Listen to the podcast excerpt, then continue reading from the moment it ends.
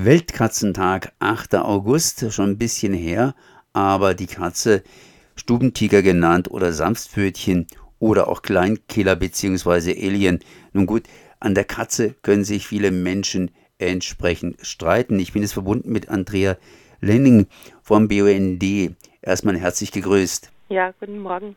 Wir hatten ja vor kurzem, wie gesagt, diesen Weltkatzentag und Katze ist ja nicht gleich Katze. Da gibt es große Katzen, kleine Katzen und unsere Hauskatzen und natürlich auch in Europa die einheimische Wildkatze. Das heißt ganz, ganz verschiedene Blickwinkel. Und wenn es um den Weltkatzentag geht, dann erstmal die Frage, um was ist es denn bei diesem Weltkatzentag überhaupt genau gegangen?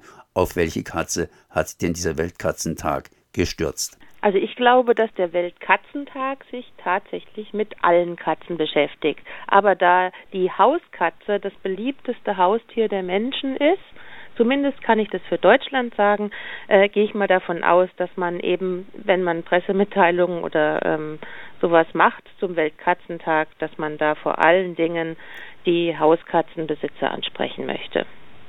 Nun, bei der Hauskatze ist es ja ein bisschen schwierig. Es gibt Menschen, die sind allergisch gegen Katzen. Es gibt Vögel, die sind äh, ja zu Recht ängstlich gegen Katzen, weil Katzen, die machen ja auch sehr viel ja, Wildereien praktisch und gefährden auch im Übermaße gehalten entsprechend unsere Wildtiere. Vor allen Dingen die Katze, die wir hier haben, ist ja eigentlich ein Einwanderer. Die ist ein Einwanderer, genau. Sie stammt eigentlich von der libyschen Faltkatze ab. Das ist eben eine weitere Wildkatzenart, ähm, die sich zwar optisch nicht so stark von der europäischen Wildkatze unterscheidet, aber sie sind eben auf jeden Fall eigentlich zwei, zwei Gattungen und ähm, die europäische Wildkatze ist schon seit Jahrtausenden hier an unsere Begebenheiten klimatisch und ähm, äh, lebensraummäßig angepasst. Unser Stubentiger ist ja nicht nur in der Stube, sondern auch draußen.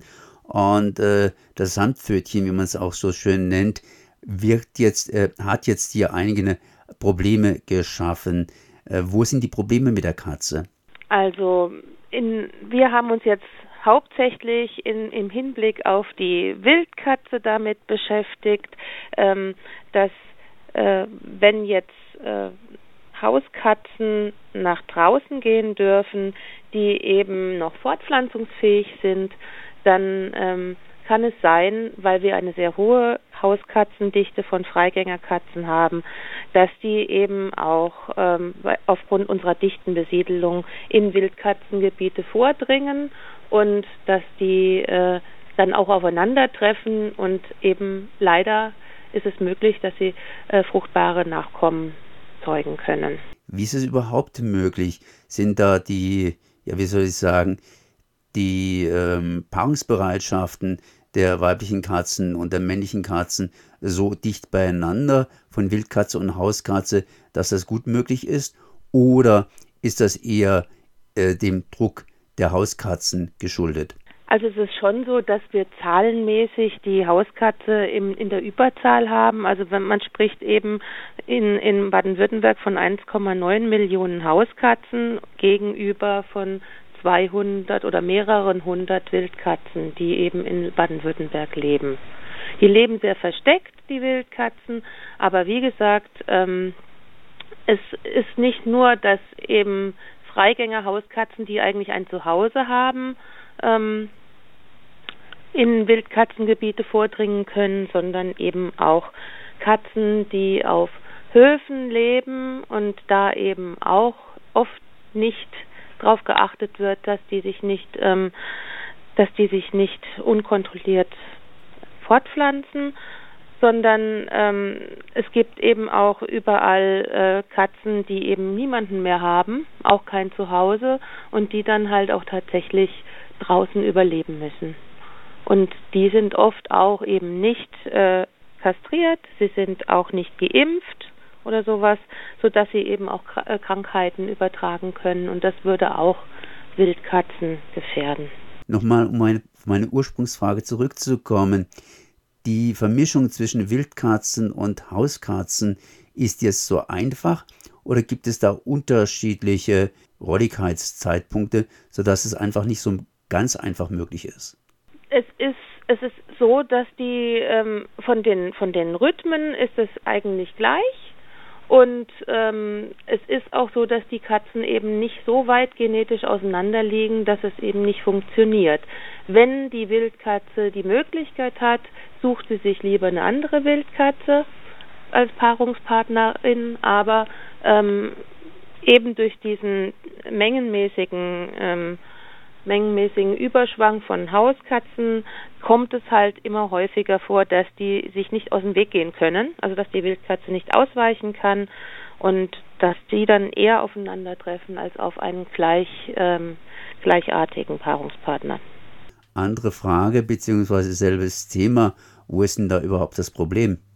Wo ist das Problem? Die, ähm, wenn man jetzt nach Schottland guckt, da ist dieser Vorgang so weit fortgeschritten, dass es überhaupt gar keine reinrassigen Wildkatzen mehr gibt.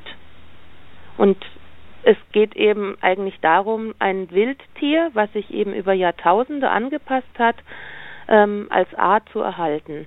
Und wenn sich jetzt eine Hauskatze und eine Wildkatze paaren, dann vermischen sich die Gene und dann gehen mitunter vielleicht eben bei dieser Vermischung irgendwelche genetischen Anpassungen an den Lebensraum verloren, die die Wildkatze dann auch nicht mehr so überlebensfähig machen draußen.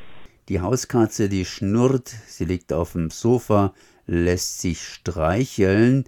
Wo ist denn da der Unterschied zur Wildkatze? Ja, die würde das nicht machen.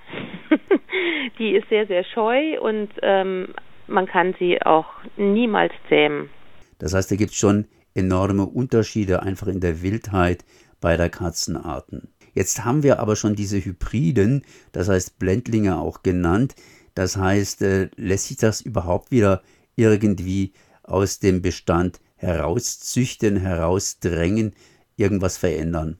Die Wildkatze ist ja in Baden-Württemberg noch auf dem Vormarsch und glücklicherweise in, in, in dem Rest von Deutschland liegt die Hybridisierungsrate sehr, sehr viel niedriger. Es besteht zwar Forschungsbedarf und es ist jetzt auch noch nicht dramatisch, aber ähm, wir haben, wir müssen eben aufpassen. Und wenn man jetzt tatsächlich konsequent schafft, ähm, Freigängerkatzen ähm, nur kastriert nach draußen zu lassen, dann kann es gar nicht zu weiterer Hybridisierung kommen.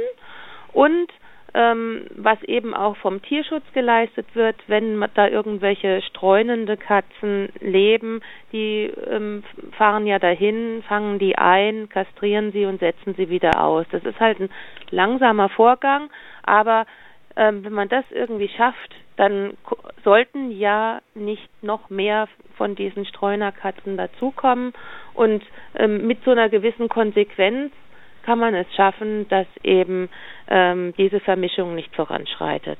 Ich habe jetzt vorhin davon geredet, dass die Stubentiger auch als kleine Killer bezeichnet werden, weil die Stubentiger eben in diesem Übermaß, in dem sie hier vorhanden sind, entsprechend Vögel zum Beispiel töten, etc.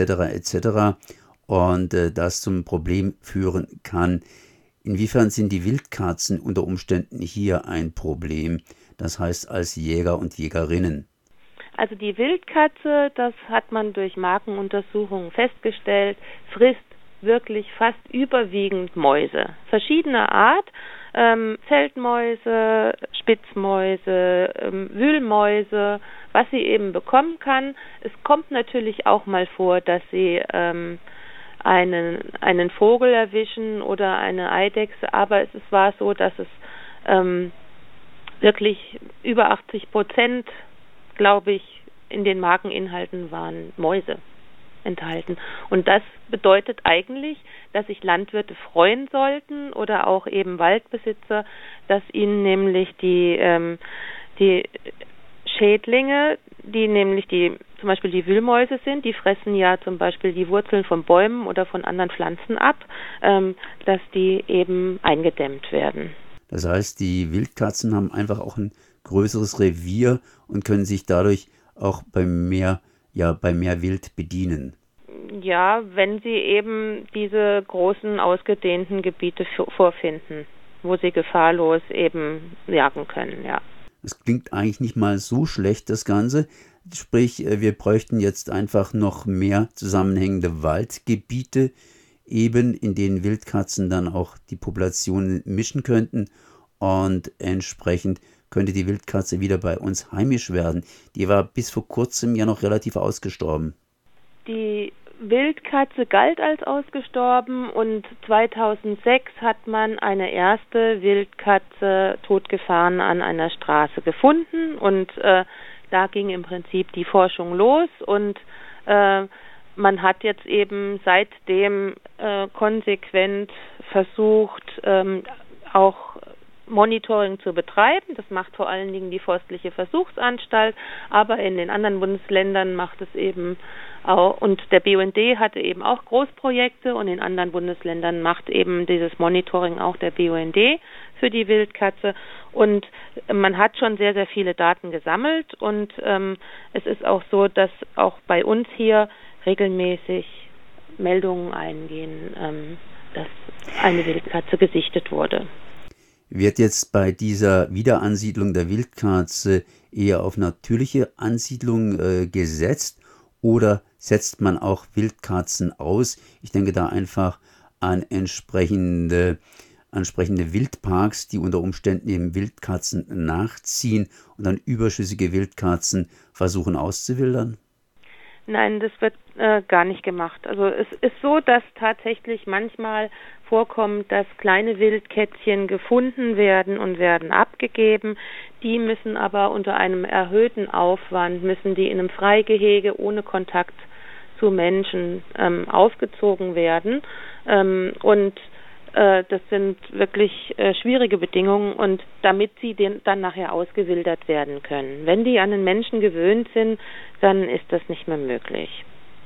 Und deswegen macht man das nicht und man wartet eben darauf, versucht gute Bedingungen zu schaffen durch einen fortschreitenden Biotopverbund und ähm, und äh, versucht eben durch solche Aufklärungsarbeit wie jetzt mit der Pressemitteilung ähm, die Menschen dazu zu bringen, ein Bewusstsein zu ähm, entwickeln, dass sie mit ihren Hauskatzen etwas dazu beitragen können. Und dann ist es einfach so, dass man wartet, dass sie die, We die Wege findet in unsere Wälder. So Andrea Lenning vom BUND Baden-Württemberg, Wildkatzenexpertin. Und ich danke mal für dieses Gespräch. Sehr gerne.